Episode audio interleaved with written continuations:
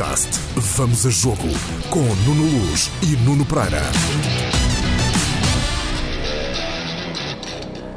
Quem disse que a bola não tem lado de trás? Vamos a Jogo. O meu nome é Nuno Luz. O meu é Nuno Pereira. Estão 32 graus, são 6 da tarde em Munique. E faltam 24 horas para este Portugal com a Alemanha. E amanhã, à mesma hora, vai estar o mesmo calor. É um fim de semana abrasador aqui na, na Alemanha, na capital da Baviera. Anda a bater, tu bates bem, anda a bater, tu bates bem, anda a bater, tu bates bem. Vê-se tu bem? BetClick. É tudo teu. Este calor não faz. A mim faz-me lembrar uma traz-me uma boa memória. Faz, traz-me à, memória o primeiro jogo de Portugal que eu passei uma brasa que não, não aguentava. E se tiver de passar outra brasa daquelas para assistir eh, a uma vitória de Portugal frente à Alemanha, a quarta da nossa história, lá estarei a suar, eh, para, a suar a camisa, a camisa branca, para este encontro entre Portugal e Alemanha. Os alemães estão em brasa, já lá iremos, mas eh, por falar em calor, eu lembro-me e, e vem-me logo à memória aquela, aquela tarde, eh, manhã de final da manhã, o início de tarde eh, de, de Lisboa, Salvador da Bahia, levámos 4 a 0 da Alemanha, Eh, entramos logo com. Não foi com o pé esquerdo, foi com, com os dois pés esquerdos. Entramos a pé juntos e, e demos uma cambalhota, não é? Nós e o Pepe também foi expulso nesse jogo. Nesse jogo eu estava, tu estavas em Salvador da Bahia, estavas no jogo, eu estava no Rio de Janeiro, na praia de Copacabana, também não estava mal. Uh, fiquei mal, foi no fim do jogo, naquela estreia de Portugal, uh, e com um calor abrasador, sim. Estava muito calor na, naquele dia no Rio de Janeiro e assisti num ecrã gigante rodeado de milhares de pessoas, que agora aqui é impossível, olhando para trás para os outros campeonatos da Europa e campeonatos do mundo. Um, parece até impossível, não é? Mas, mas tu não viste Budapeste? Eu recebi um vídeo do- da fanzone de Budapeste, é igualzinho ao, ao resto dos outros campeonatos. Portanto, Budapeste é um caso à parte. E, e até pode tirar alguns dividendos disso para o país, porque hoje não se fala noutra coisa. Podem sair as meias finais e a final ah, de Londres, que estão agendadas para lá, e passarem para onde? Para Budapeste. Porquê? Porque lá é permitido ter um estádio cheio. Eu acho que isso não vai acontecer porque os ingleses vão, vão ceder, não, não, iriam, eh, não iriam de certeza absoluta eh, fazer um braço de ferro com, com, com o EFA. Mas eu recordo, e há uma história, e porque este, este podcast é feito de histórias, há uma história muito, muito engraçada. Na manhã desse, desse jogo de, do Portugal contra, contra a Alemanha, eh, eu no dia, no- nessa manhã do jogo, fui ao Pelourinho, lá no Salvador da Bahia, que ele estava cheio de alemães, e eu eh, f- lembro-me de fazer uma história que levava um papel escrito em, em, em português a dizer Portugal vai ganhar a Alemanha ou é muito mais forte que a Alemanha, já não sei exatamente o que era. E então levava aos alemães e perguntava se eles queriam aprender eh, a falar português. E metia-os a falar Eu fiz o mesmo na Rússia, no primeiro jogo de Portugal na Rússia. E eles leram aquilo. É verdade é que eu, no final do dia, já não. Ninguém se lembrava daquela, daquela história, mas foi engraçado. Houve um que descobriu aquilo que, eu estava, que estava lá escrito e que quase me queria bater. Mas pronto, são histórias de, de outros campeonatos. Eh, esperemos que, que este jogo Portugal contra a Alemanha eh, seja diferente. Até porque Portugal chega aqui num- numa outra condição. Chega aqui com, com experiência, chega aqui já com uma maturidade grande. Ehm, é verdade que a história está a favor da Alemanha, que normalmente nós perdemos com a Alemanha. Não, Normalmente nós não, normalmente todos perdem com a Alemanha. Até se diz no futebol que o futebol são 11 contra 11 e no final ganha a Alemanha, não é?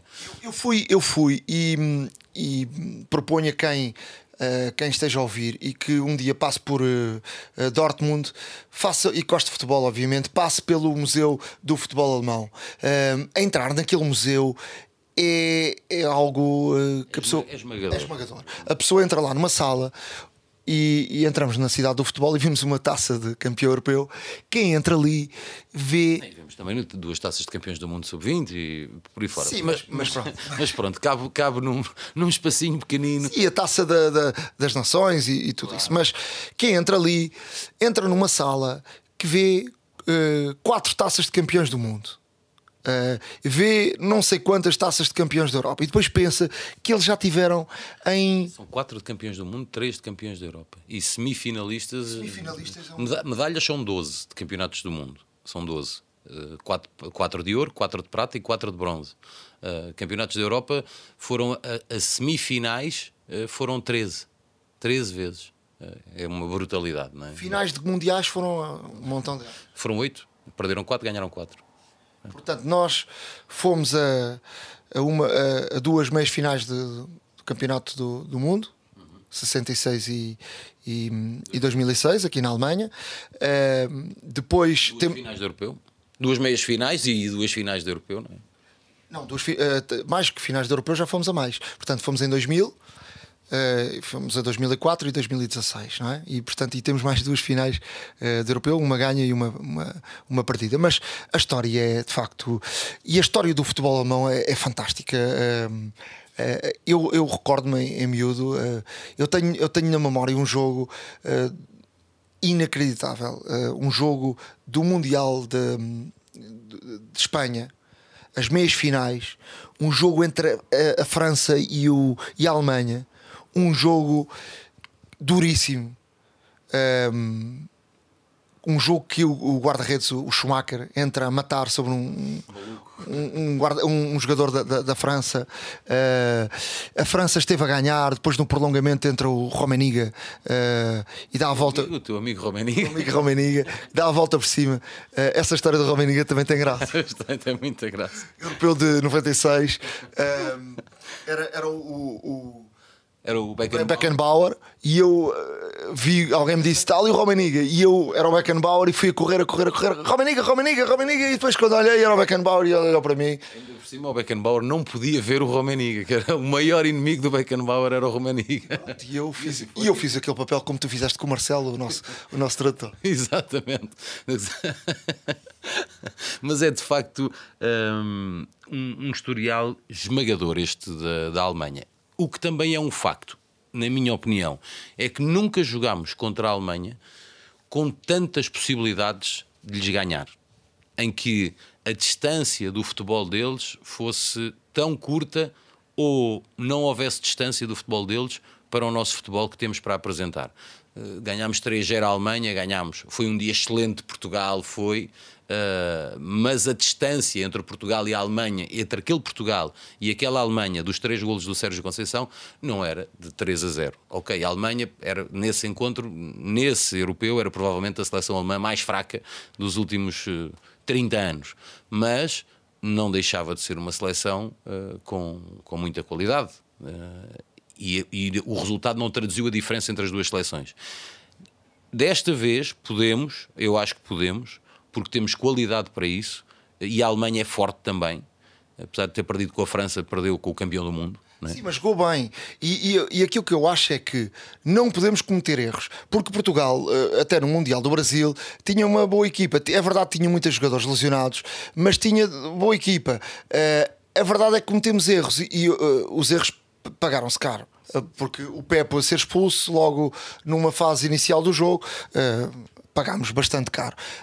Mas esta seleção, eu, na minha opinião, as opiniões são. cada um tem. Esta seleção é melhor, obviamente. A seleção, para mim, é, tem mais qualidade, tem mais opções, uh, tem mais maturidade. Uh, Lembra-te que da expulsão do Pepe até agora passaram sete anos, uh, seis anos. Não é? Portanto, Nossa, sete. Seis anos ou sete. Portanto, o, sete, o, o, o Pepe está sete anos mais velho embora não pareça, não é? mas está sete anos mais velho. O Cristiano está, está sete anos mais velho o que lhes retira de algumas coisas acrescenta-lhe noutras. E Portugal é uma no primeiro jogo agora conseguimos perceber isso. É uma seleção muito mais madura soube esperar soube sofrer. Também não era preciso sofrer tanto mas soube sofrer até ao fim ganhar e ganhar bem. E ganhar sem discussão. Não não há ok era a Hungria é era provavelmente das seleções com menos futebol para dar a este campeonato da Europa mas uh, estes jogos também uh, por vezes acabam por se tornar complicados e acaba por aqui se perder qualquer coisa de uma competição. E Portugal não, não se deixou, não deixou que isso acontecesse. Foi a partir dos 84, mas o jogo tem 90 ou 92 ou 95, aquele tempo extra que o árbitro quiser. E só termina quando o árbitro apitar. Se terminasse aos 80 tínhamos empatado, mas como o futebol tem 90, ganhámos 3-0. E de- destes dias ficou também uma, uma boa entrevista com, com o Philip Lam, eh, campeão do mundo da, da seleção alemã em 2014 no Brasil. O, o Philip Lam recebeu-nos aqui em Munique. eh, não agora, eu já eu estava em, em, Budapeste, fiz aqui um, dei aqui um saltinho de um dia fui e vim eh, no mesmo dia e ele recebeu-me, podia-me receber naquele dia e eu eh, vim. Um, o Filipe Lam é alguém que, que, é, que tem uma história brutal no futebol alemão, no futebol mundial. É um dos três jogadores eh, do mundo que tem eh, mais, eh, que foi mais vezes considerado o melhor jogador na posição dele no- em mundiais. O, o Beckenbauer e o Jalminha, ou seja, são os outros dois jogadores.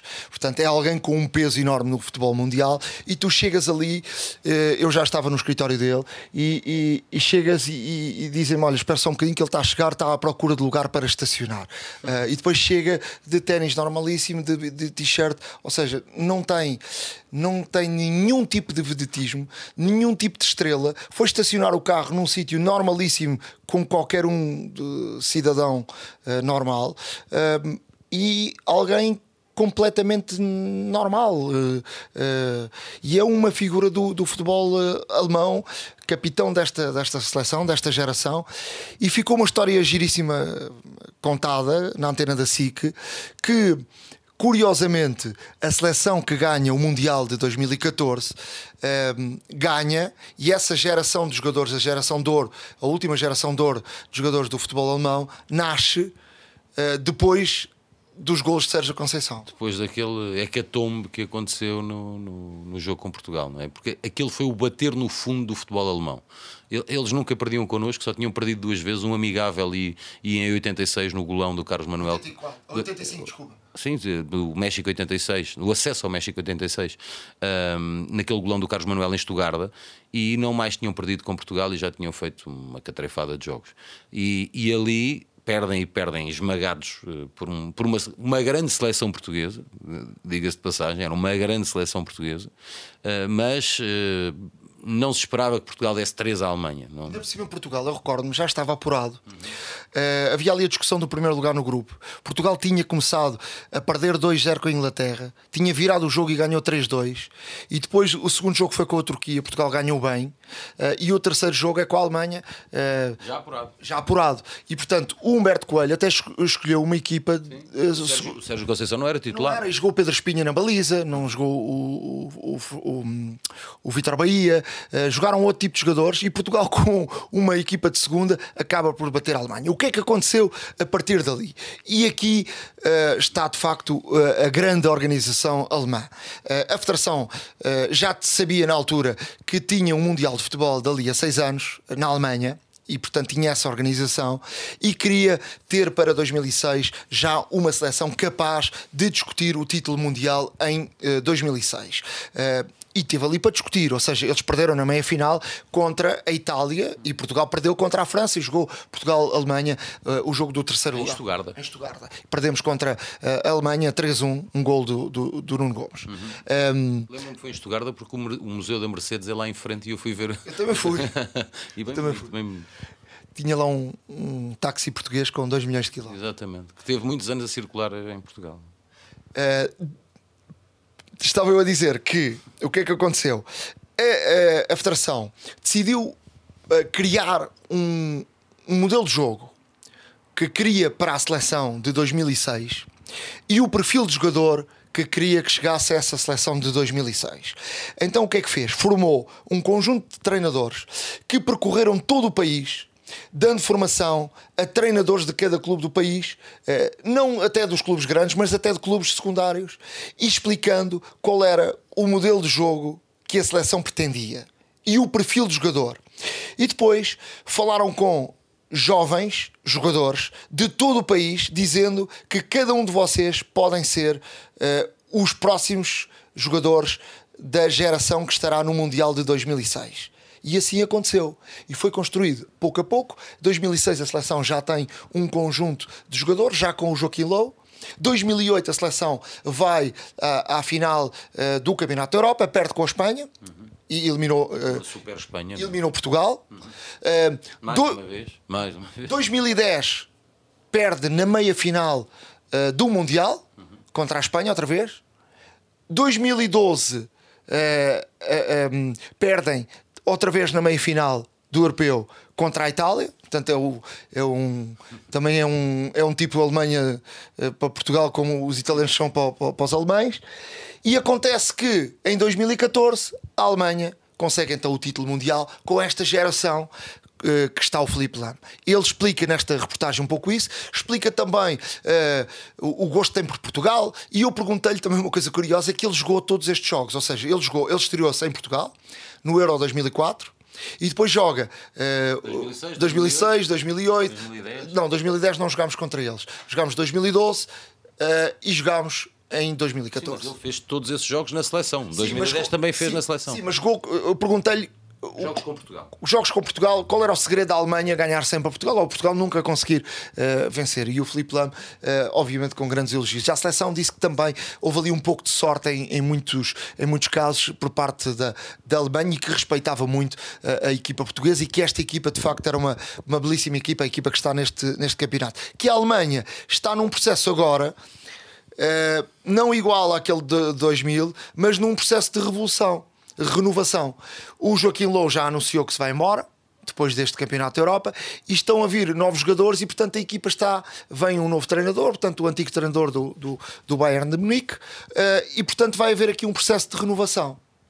E portanto a própria seleção alemã está neste processo de renovação. Portanto da última vez que os apanhamos em renovação foi há 21 anos uh, demos-lhe 3 Portanto, agora se eles estão, foram à revisão outra vez, não é? eles vão à revisão de 20 em 20 anos, e agora, eh, pegando nas tuas palavras, veja-se que o trabalho, o objetivo era começar em 2006 a ter resultados, de 2000 até 2006 começar a ter resultados, e começaram a ter, entre, começaram a chegar às meias finais, começaram a chegar às finais, e 14 anos depois, levou 14 anos, levou uma formação inteira de uma geração, não é? se eles chegam lá aos 20, começam aos 6 Portanto, levou uma geração inteira uh, a formar, mas é assim que se formam atletas e campeões. Não é? É, é, é com paciência. Com muita paciência. Não, tu não, não, não te cruzas com alguém na rua e, e, e, de repente, e no outro dia, ele está a jogar pela tua seleção nacional, seja o que for. São anos e anos e anos e anos de trabalho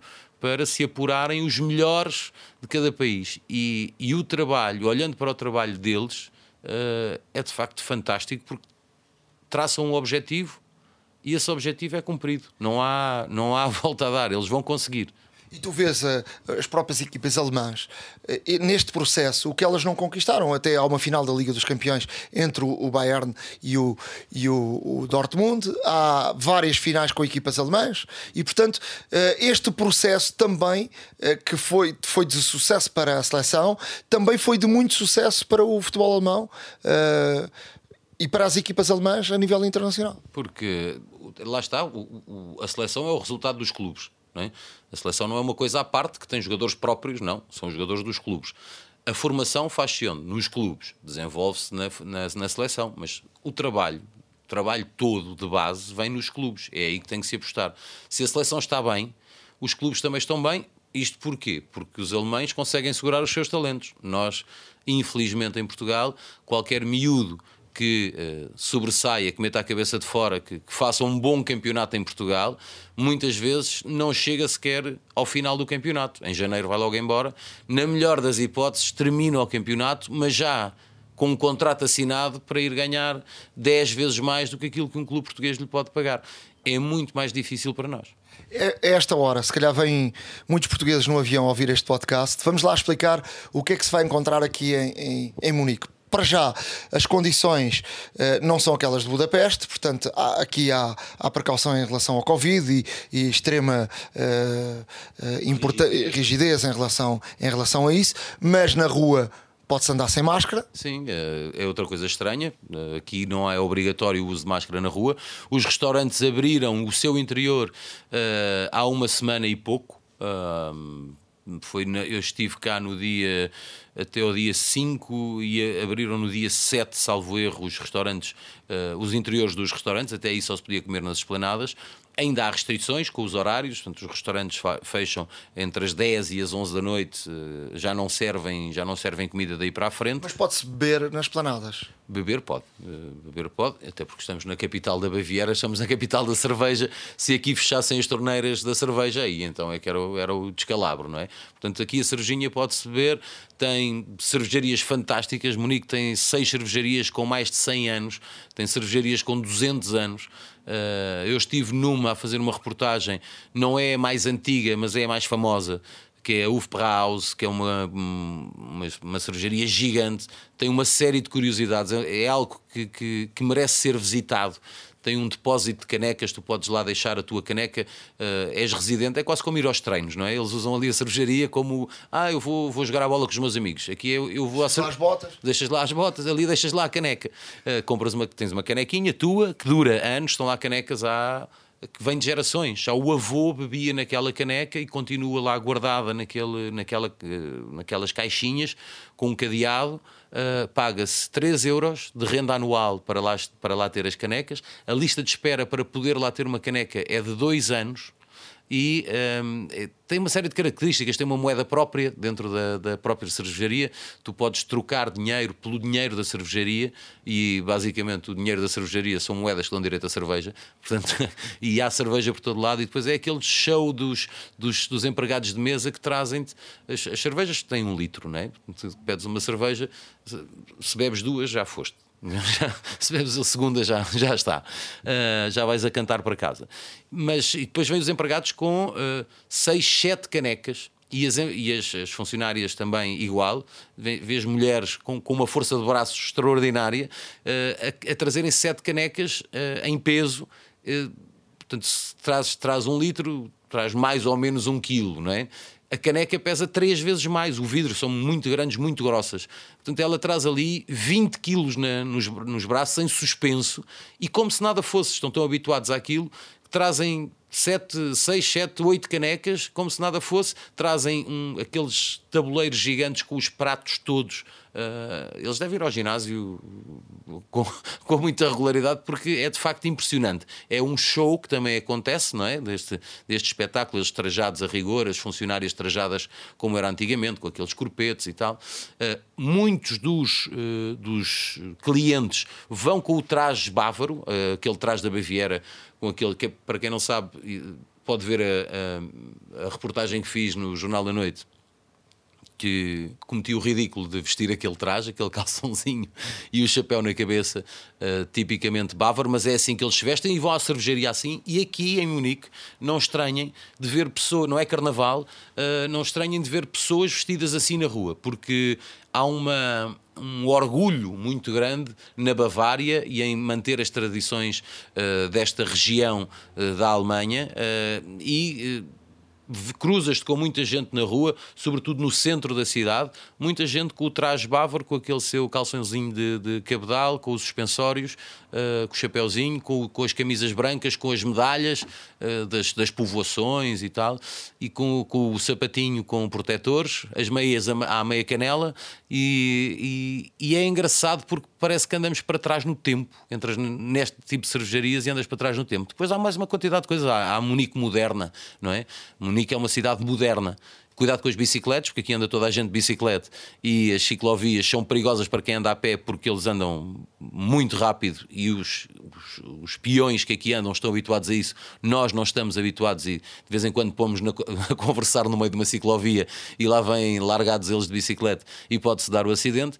E tem mais uma série de atrações. Tem o English Garden, eh, que é onde se pode fazer surf. Olha, se, quiseres trazer uma, se quiserem trazer uma prancha e um fato, podem surfar no centro da cidade, numa onda natural criada num rio que foi desviado, o rio Izar foi desviado para dentro desse jardim e aquilo naturalmente, por baixo das pontes, faz uma espécie de onda natural contínua, 24 horas por dia, está acessível e é só trazer a prancha e se tiver jeito para a coisa, ainda se diverte. O que é que se come lá no. O que é que se come aqui? O que é que se come aqui? o que é que se come aqui?